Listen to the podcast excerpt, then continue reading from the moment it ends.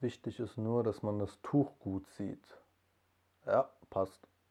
Diese Corona-Krise bedeutet gerade schwierige Zeiten für uns alle. Manche von uns fühlen sich bedrückt vom ständigen Zuhausebleiben.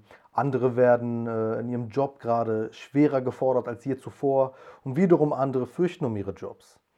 Was wir da nicht gebrauchen könnten, ist Rechtspopulisten, die diese Krise zu nutzen versuchen. Willkommen bei Artidal, mein Name ist Tarek Baye und wir gehen den Dingen jetzt auf den Grund. Der Rechtsextremismus ganz grundsätzlich liebt das Chaos. Er beschwört es auch gerne herbei.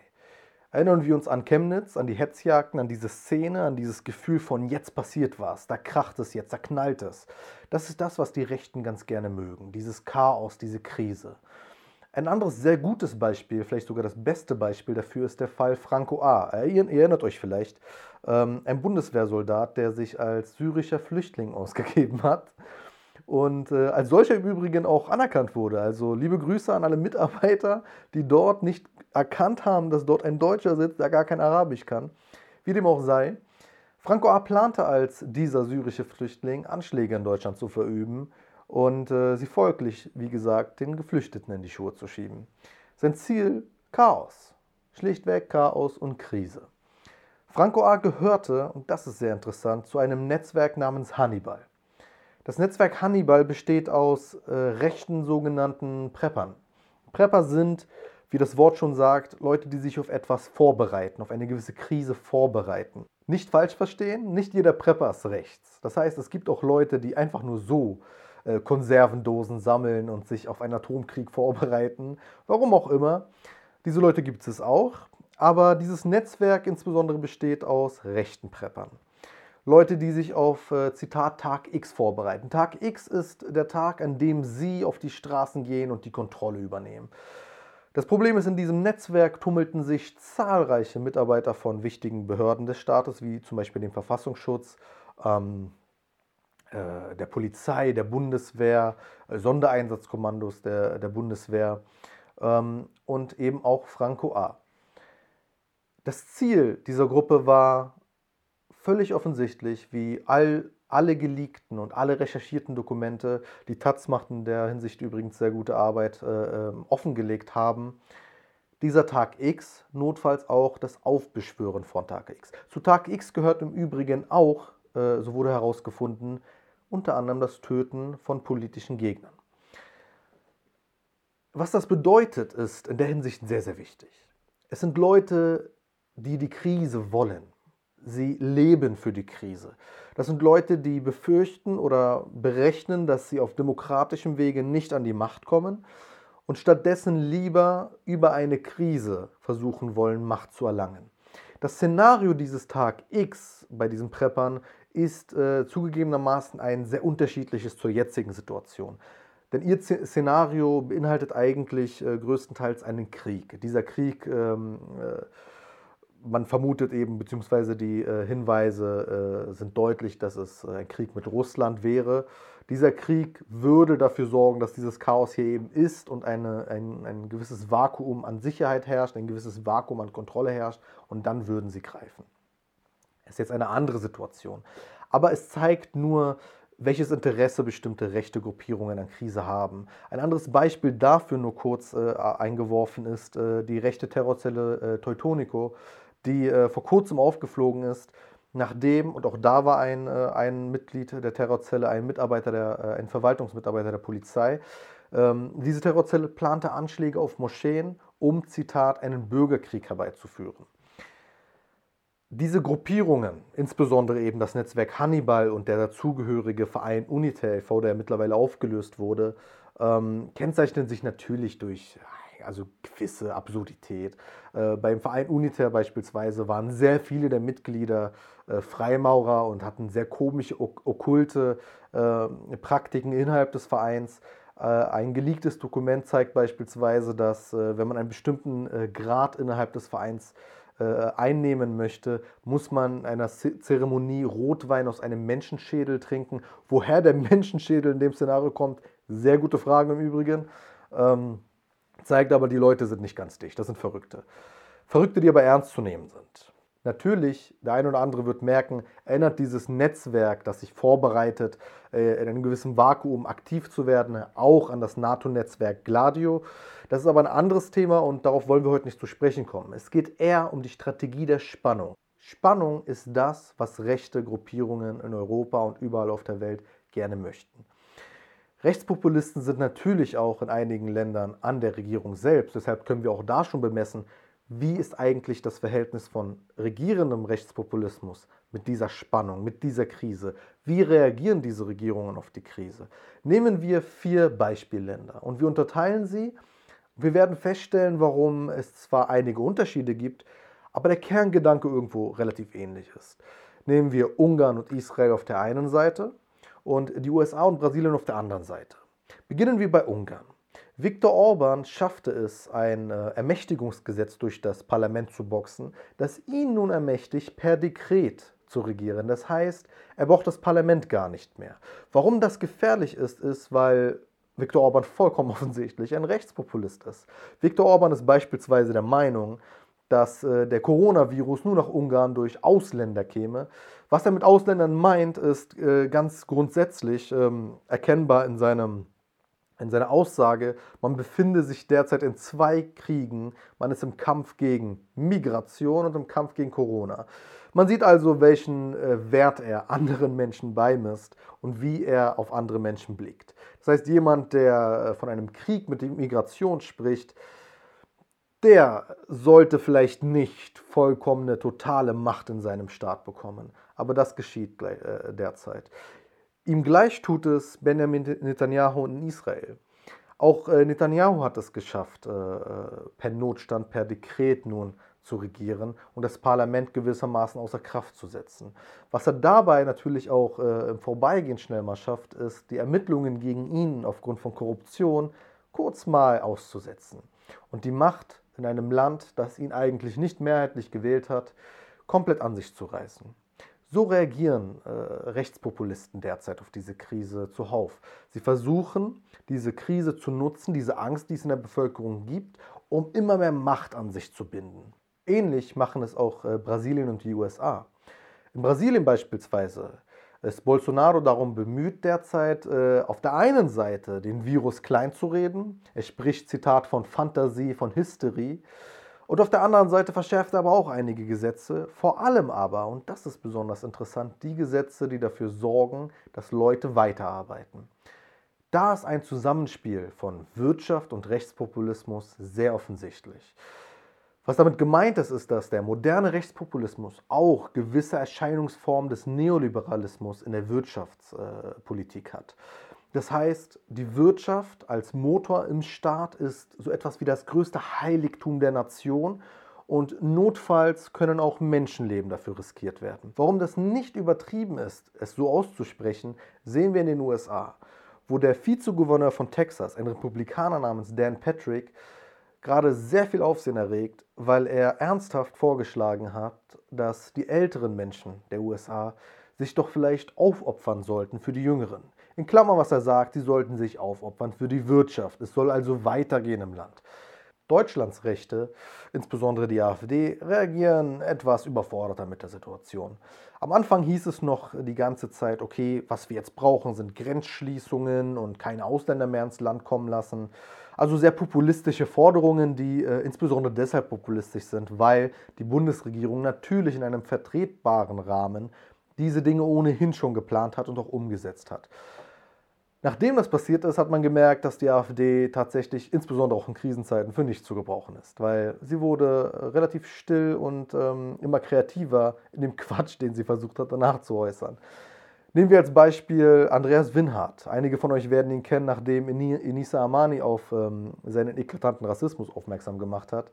Andreas Winhardt postete auf Twitter, äh, dass es gut sei, dass Angela Merkel in Quarantäne sei. Wie wir wissen, ähm, musste Angela Merkel in Quarantäne, nachdem ihr Arzt äh, mit äh, Corona diagnostiziert wurde. Und sie ging nur aus Vorsicht in Quarantäne. Sie hatte am Ende, äh, am Ende Gott sei Dank kein Corona. Er postete, es sei gut, aber äh, hinter Gittern wäre sie natürlich besser aufgehoben. Und ähm, ich glaube, man muss nicht großartig erklären, warum das erstens kein wertvoller Beitrag in dieser Debatte ist, in dieser Zeit vor allem äh, nicht hilfreich ist und warum er eigentlich entlarvt, was die AfD vollkommen offensichtlich schon seit Jahren und schon immer war. Dann im Laufe der weiteren Tage versuchte man sich als solidarischer Teil der Gesellschaft zu inszenieren. Man versuchte bürgernah zu wirken und äh, besuchte dann einige Kliniken und Krankenhäuser. Die waren aber nicht so ganz froh darüber und ähm, ein äh, sehr gutes Beispiel dafür ist der Fall ähm, Lars Franke, ein AfD-Stadtrat aus Dresden. Lars Franke macht äh, Urlaub in Tirol, Skiurlaub in Tirol, einem Ort, wo es äh, äh, wirklich viele Corona-Ansteckungen gab. Und anstatt sich, nachdem er nach Deutschland kam, in Quarantäne zu begeben und äh, diese Quarantäne wirklich äh, lange zu halten und dafür zu sorgen, dass man äh, vielleicht, wenn man den Coronavirus hat, niemand ansteckt, ging Herr Franke eher leichtfertig damit um. Denn was er anscheinend nicht berücksichtigte, ist, dass er den Virus aus dem Ausland nach Deutschland eingeschleppt hat. Und Lars Franke besuchte in diesem Zustand eine Ambulanz, um dort eben sich zu inszenieren für ein paar nette Bilder und so weiter. Ich muss nicht erklären, warum das absurd und fragwürdig ist. Einige taten es ihm gleich. Äh, eine Klinik in Hoyerswerda beispielsweise sah sich genötigt, einen offenen Brief zu veröffentlichen, in der sie nochmal klarstellte, dass diese Leute in Corona-Zeiten nicht willkommen sind, insbesondere auch, weil niemand diese Kliniken so besuchen sollte, aber insbesondere auch die AfD eben nicht versuchen sollte, äh, sich da zu inszenieren. Diese gesamte Zeit symbolisiert eigentlich wirklich eindrucksvoll die Schizophrenie der Rechtspopulisten. Auf der einen Seite lieben sie die Krise und versuchen in ihr Macht zu äh, äh, befestigen oder Macht zu erlangen, sprechen von Krieg, versuchen möglichst radikale Gesetze umzusetzen. Und auf der anderen Seite gibt es im Lager viele, die leugnen die Gefahren, leugnen die Brisanz und tun so, als wäre Corona gar kein Problem. Es ist deshalb im Übrigen auch kein Zufall, dass viele, viele, wirklich viele der Verschwörungstheorien und Fake News zu Corona aus dem rechten Lager kommen man versucht es immer so ein bisschen gerade zu biegen, wie es gerade in die aktuelle politische Agenda passt. Wir können als Beispiel nehmen äh, der Mediengigant Fox News in den USA. Als Trump am Anfang noch versuchte, Corona etwas herunterzuspielen, war Fox News auch ganz vorne mit dabei und leugnete viel an der Brisanz. Und erst ab äh, dem Moment, als Trump äh, in seinem eigenen Sinne gewisse äh, Gesetze verabschiedete, zum Beispiel eben ähm, das äh, das Asylrecht verschärft wird, die Grenzen werden besser gesichert, all diese Dinge, die ohnehin Teil seiner rechtspopulistischen Forderungen sind. Ab dem Moment war Fox News auf einmal ganz anders drauf und sah große Gefahr und große Probleme durch Corona.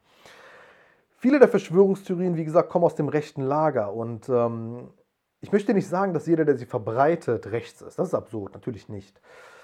Was aber oder wo man Vorsicht haben sollte, ist natürlich der Gedanke, dass jeder, der sie verbreitet, rechte Narrative begünstigt, weil diese Verbreitung geschieht im Sinne derjenigen, die sie initiieren und das sind oft rechte Kreise.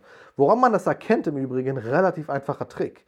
Wenn wir über Skandale reden wollen, wenn wir von Vertuschungen reden wollen, wenn wir von, ähm, von, von äh, Behördenversagen reden wollen, von all diesen Dingen, die man gerne verwendet in Verschwörungstheorien, dann liegt es doch für uns in Deutschland eigentlich nahe, über den größten Skandal, über die größte Vertuschung, über die größten, äh, ähm, äh, äh über das größte Versagen zu sprechen, nämlich den NSU-Komplex. Fällt euch denn nicht auf, dass diese Kreise auffällig wenig bis nie über den NSU-Komplex reden und natürlich auch nicht ganz klar eingestehen können, wir hatten ein Nazi-Problem und wir haben ein Nazi-Problem. Warum sie das nicht tun, ist, weil sie oft selbst recht sind. Daran kann man sie im Übrigen bemessen. Und vielleicht sollten wir kurz klären, was eine Verschwörungstheorie ist. Ich weiß, da gibt es einige Missverständnisse und ich möchte das auch nicht als Totschlagargument benutzen. Ähm, nehmen wir eines der berühmtesten sogenannten, äh, eine der berühmtesten sogenannten Verschwörungstheorien, ähm, den Irakkrieg. Wir alle wissen, dass ähm, der Irakkrieg von der US-Regierung mit der Behauptung gestartet wurde, es gebe Massenvernichtungswaffen im Irak. Wenn man das nur eine Verschwörungstheorie nennt, ähm, greift das deshalb zu kurz, weil es belastbare Fakten, also vollkommen belegbare Fakten gibt, die zeigen, es gab nie Massenvernichtungswaffen im Irak und die US-Regierung wusste das und hat bewusst gelogen. Das sind belastbare Fakten, das sind Dinge, die kann man einbringen in ein Gespräch. Daraus kann sich eine Debatte entwickeln. Warum? Weil es gibt Fakten. Deshalb eignet sich das nicht als Verschwörungstheorie. Nein, es ist einfach nur eine Theorie, die sich beweisen lässt. Verschwörungstheorien hingegen, wie zum Beispiel Corona ist eine Ablenkung von diesem und jenem oder von so und so, ähm, ohne dass belastbare Fakten vorhanden sind, sind deshalb abzulehnen, weil es gar nicht möglich ist, mit Fakten dieses Gespräch fortzuführen. Das heißt, alles kann behauptet werden und alles wird behauptet, ohne dass es etwas gibt, was man wirklich nachrecherchieren und nachvollziehen kann. Das heißt, ich könnte euch sonst etwas reinwerfen in das Gespräch und wir kämen eigentlich nicht weit und wir würden nichts Neues lernen, weil nichts davon nachvollziehbar ist. Das ist der Unterschied zwischen einer Verschwörungstheorie und einer Theorie, die belastbar ist. Alles in allem bleiben wir also wachsam. Was wir derzeit erleben, sind sehr krasse Einschränkungen unserer Freiheiten, sehr krasse Einschnitte in unsere Rechte. Dinge, die, wenn die Experten sagen, dass sie notwendig sind, für uns sicher auch annehmbar sind. Wir arrangieren uns damit. Aus Wohlwollen gegenüber der Gesellschaft, aus Verantwortungsbewusstsein. Wir sollten natürlich aber nie außer Acht lassen, dass all das, was gerade passiert, Ausnahme bleiben sollte und vorübergehend bleiben sollte. Das heißt, wir haben eine Erwartungshaltung, dass diese Maßnahmen ähm, fruchtvoll sind, also Resultate bringen und dann auch wieder abgeschaffen werden. Das sind die Erwartungen, die wir halten, Erwartungen, die wir hochhalten sollten und die wir auch immer wieder anmelden sollten. Nicht aber im Rahmen rechtspopulistischer Narrative, im Rahmen von rechtspopulistischen Fake News und Verschwörungstheorien und im Rahmen dieser Strategie der Spannung. Wenn wir nun all das bedenken und versuchen uns nicht einspannen zu lassen, dann können und müssen wir uns auf die relevanten Fragen konzentrieren. Die Fragen, wo wir feststellen werden, dass Rechtspopulisten nichts beizutragen haben, weil wenn es um gesellschaftlichen Zusammenhalt geht, um Solidarität geht, um zwischenmenschliche Liebe geht, um Nachbarschaftsbewusstsein geht, um Verantwortungsbewusstsein gegenüber der Gesellschaft geht, um all diese Eigenschaften, die ein gewisses Gefühl von Zuversicht und, und ähm, Verpflichtung gegenüber dem Nächsten äh, beinhalten, all diese Eigenschaften, beim besten Willen, die findet man nicht in Rechtspopulisten. Das können wir feststellen, gerade auch in dieser Krise, weil die Worte, die, die Häme, die äh, Rechtspopulisten gegenüber manchen Menschen gerade an den Tag legen, ähm, die Herzlosigkeit gegenüber äh, Geflüchteten, die sie ja beispielsweise jetzt immer noch an den Tag legen, all diese Dinge zeigen ja auf, das sind nicht die Menschen, denen wir die Sicherheit und die Gesundheit unserer Alten, unserer Kranken anvertrauen können. Das heißt, sie disqualifizieren sich fürs Gespräch, wir können sie getrost rauslassen und uns auf das Wesentliche konzentrieren, nämlich Sicherheit für uns alle, Gesundheit für uns alle, insbesondere für alle Gefährdeten. Wie schaffen wir es? Das sind die Fragen, die jetzt vor uns stehen. Wie schaffen wir es, ähm, niemanden zurückzulassen? aus dieser Krise gestärkt herauszugehen als Gesellschaft vieles wird verloren gehen. Viele Jobs werden verloren gehen. Viele Menschen werden gesundheitlich mitgenommen sein. Es ist eine Krise. Es ist vollkommen offensichtlich eine Krise. So sehr Rechtspopulisten auch in ihrer Fantasie, in ihrem feuchten Traum von Krise und von Chaos versuchen wollen, Einfluss zu gewinnen. Ich denke, sie werden allein schon deshalb nicht erfolgreich sein, wenn wir es schaffen, uns auf das Wesentliche zu konzentrieren. Gesellschaftlicher Zusammenhalt, füreinander Dasein und aus dieser Krise mit Lehren und mit Weisheit rauszugehen. Das ist es, worauf es jetzt ankommt. Wenn euch das Video gefallen hat, lasst es uns wissen. Kommentiert zum Beispiel jetzt auch mit ein paar schönen Ideen, was kann man machen, aber auch, was sind so die größten Lächerlichkeiten, die ihr so von Rechtspopulisten in den letzten Tagen und Wochen mitbekommen habt. Ähm, verbreitet das Video, abonniert den Kanal, folgt uns auf den sozialen Medien.